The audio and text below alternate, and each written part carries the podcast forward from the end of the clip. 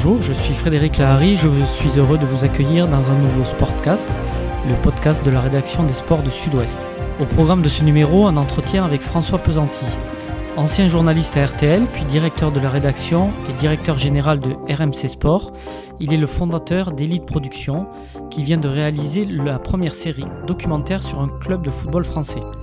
De sang et d'or, c'est son nom, nous fait vivre la saison 2019-2020 du RC Lens, celle de la remontée en Ligue 1. Elle sera diffusée sur la chaîne L'équipe les 24 et 25 juin à raison de deux épisodes par soirée à 20h50 et 22h.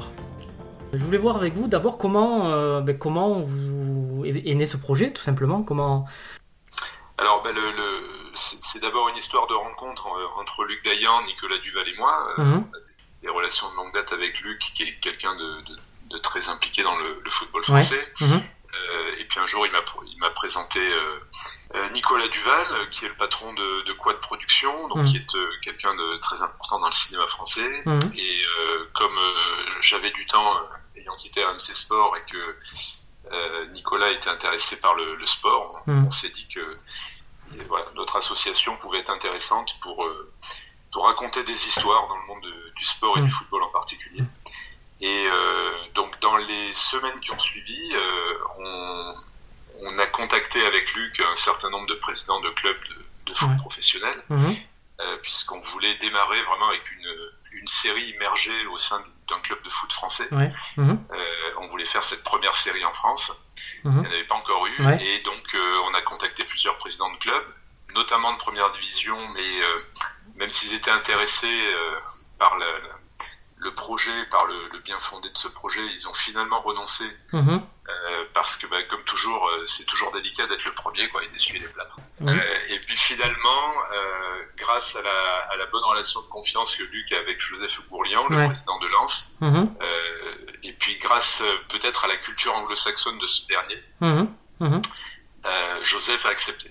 Et Ouais. savez que Joseph vit en Angleterre, Ouais. Mhm. donc baigne dans le, le football britannique. Et et- et c'est dans ce football britannique euh, que qu'ont été tournées les premières séries euh, Ouais.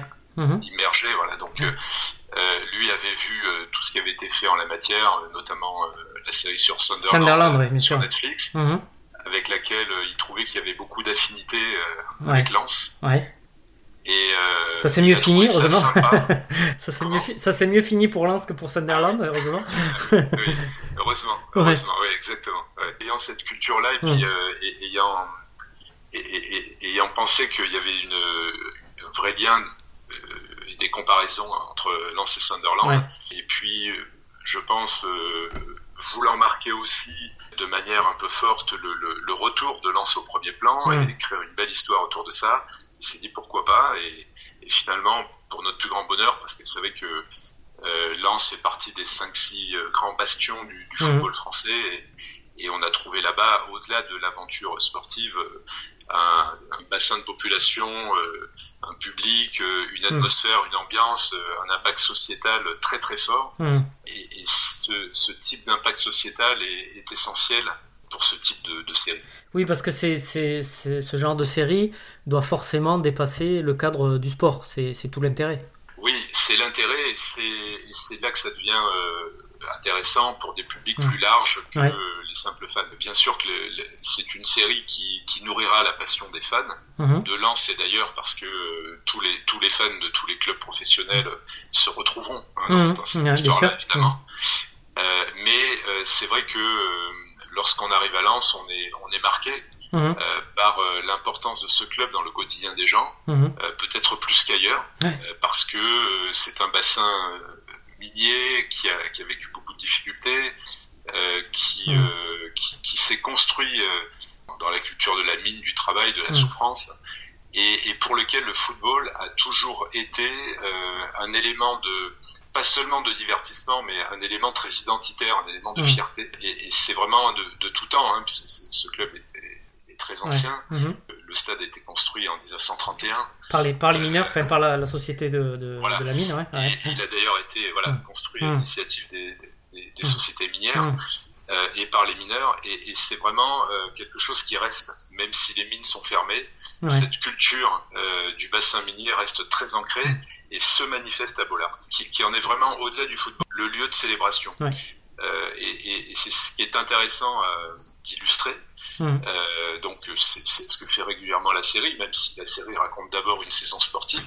Mmh. Euh, elle, elle, elle, elle, va vraiment dans ces dimensions-là aussi, euh, parce que c'est quelque chose qui est complètement inhérent à la culture lançoise.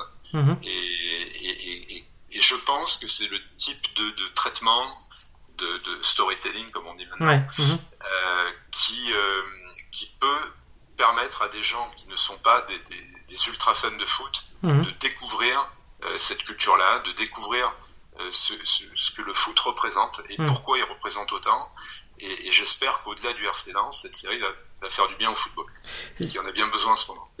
C'est le, le, sport est une culture parce que c'est bon, c'est particulièrement fort euh, à Lens, mais c'est vrai dans beaucoup de beaucoup d'endroits et notamment un stade euh, à Bordeaux. On avait le stade le stade Lescure qui était au cœur de la ville aussi, qui, qui était très qui a une culture très forte.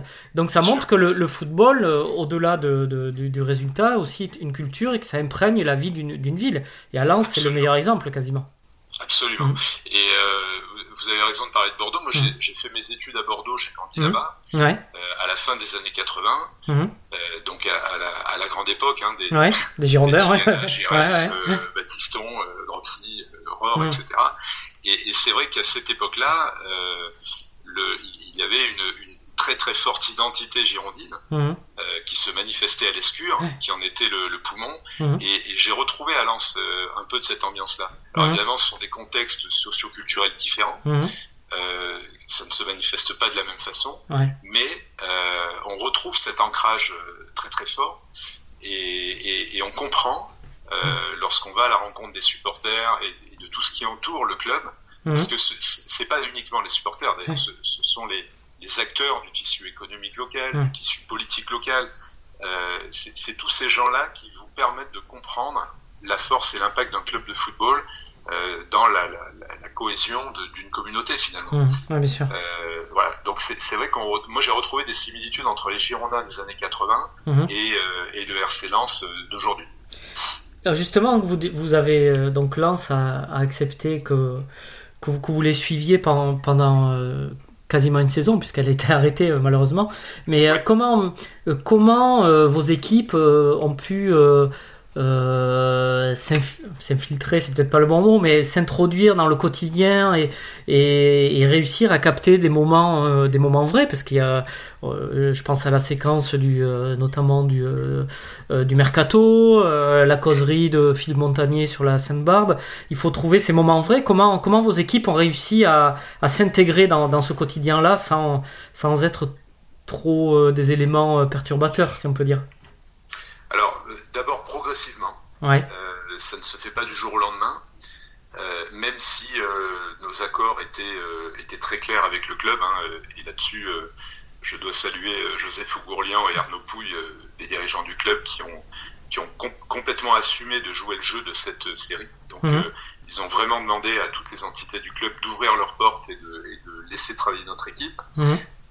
Le, évidemment, la, le seul le seul bémol appartenait à la, à la partie sportive. Hein, mmh. Donc c'est Philippe Montagnier qui a été le coach sur l'essentiel mmh. de cette saison qui euh, avait lui le final cut sur tout ce qui concernait l'intimité de, de l'équipe professionnelle. D'accord. Donc euh, lui pouvait décider de d'accepter la caméra ou non, mmh. euh, ce qu'on avait parfaitement accepté évidemment. On sait qu'on ne peut pas être là tout le temps dans toutes les circonstances. D'ailleurs, c'est pas forcément utile sur une durée d'une saison. C'est mmh. très long. Oui, c'est très long. Hein. Vous pouvez pas voilà. tout le temps là. Ouais, ouais, j'imagine. Ouais, vous pouvez pas tourner on avec 4 pas dans les codes du reportage habituel. On est vraiment dans, ouais, bien voilà, sûr. en train de plutôt d'essayer de, de, de, raconter une histoire autour de personnages qui se forgent petit à petit et qui s'imposent en fait euh, au fil de la série. Donc, euh, en, en, dehors du choix qu'avait le coach d'ouvrir ou non son vestiaire, mais on voit qu'il ouvre de plus en plus au, au fil du temps finalement. Mmh. Euh, l'ensemble du club euh, nous a vraiment ouvert ses portes de manière formidable. Quand je dis l'ensemble du club, je parle aussi des supporters, je parle de l'entourage du club, euh, je parle des ultras, je parle des, des supporters qu'on est qu'on est qu'on est allé voir parce Mhm. qu'on on voulait chercher. On, c'était important pour nous au moment de, de, parler de la culture lançoise de, de bien choisir nos, les supporters qui pouvaient incarner cette culture lançoise. Alors bien sûr, on voit les ultras, les Red Tigers, mm. euh, qui ont un rôle notamment social très important. Mm. Euh, on le voit d'ailleurs au moment du confinement euh, ou au moment des fêtes de Noël. Mais on, on, a voulu aussi aller chercher des, des supporters qui illustraient la, la transition euh, intergénérationnelle. Mm. Donc on est allé chercher des jeunes pères de famille euh, qui transmettent leur passion du RC Lens euh, à leurs enfants, mhm. euh, parce que c'est quelque chose de très révé... enfin, de, de, de, très prégnant à Lens. Voilà, c'est Philippe Montagnier le dit dans le doc, dit bon les mines ont fermé, mais cette transmission de père en fils, là, ça reste, mhm. ça ne bouge pas. Voilà. Et donc c'est important pour nous de, de, traduire ça.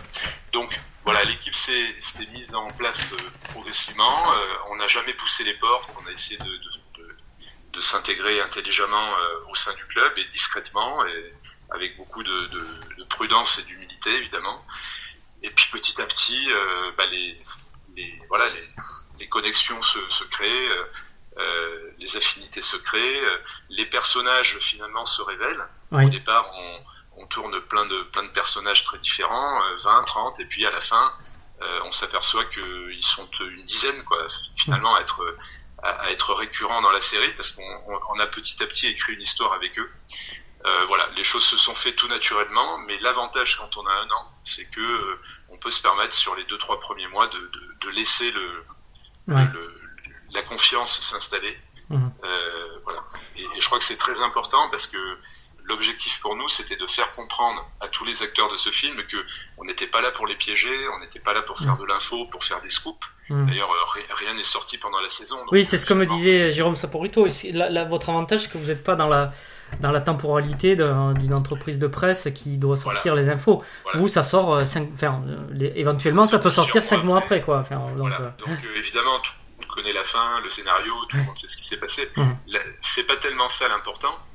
Euh, l'important est de, est, de, est de comprendre la manière dont les choses se passent, de donner le maximum de clés, à la fois sur le sportif, sur l'environnement du club, sur les relations entre les personnages, sur euh, euh voilà, c'est intéressant par exemple aussi de montrer euh, qui était Joseph Ougourlian, mmh. au sens où ce, ce type de, de, président est assez révélateur de la nouvelle génération d'investisseurs qui viennent dans le football euh, alors ce sont des gens très cartésiens qui viennent dans le football de manière très passionnée. Mmh. Euh, on voit à quel point ça leur coûte, ça peut leur coûter beaucoup d'argent, à quel point c'est un investissement euh, très irrationnel par rapport à leur quotidien. Mmh. Euh, mais on voit à quel point ces gens-là ont une valeur très forte pour tout un bassin qui, euh, qui grâce à eux, finalement, euh, retrouve un peu de fierté mmh. et, et, puis retrouve la Ligue 1.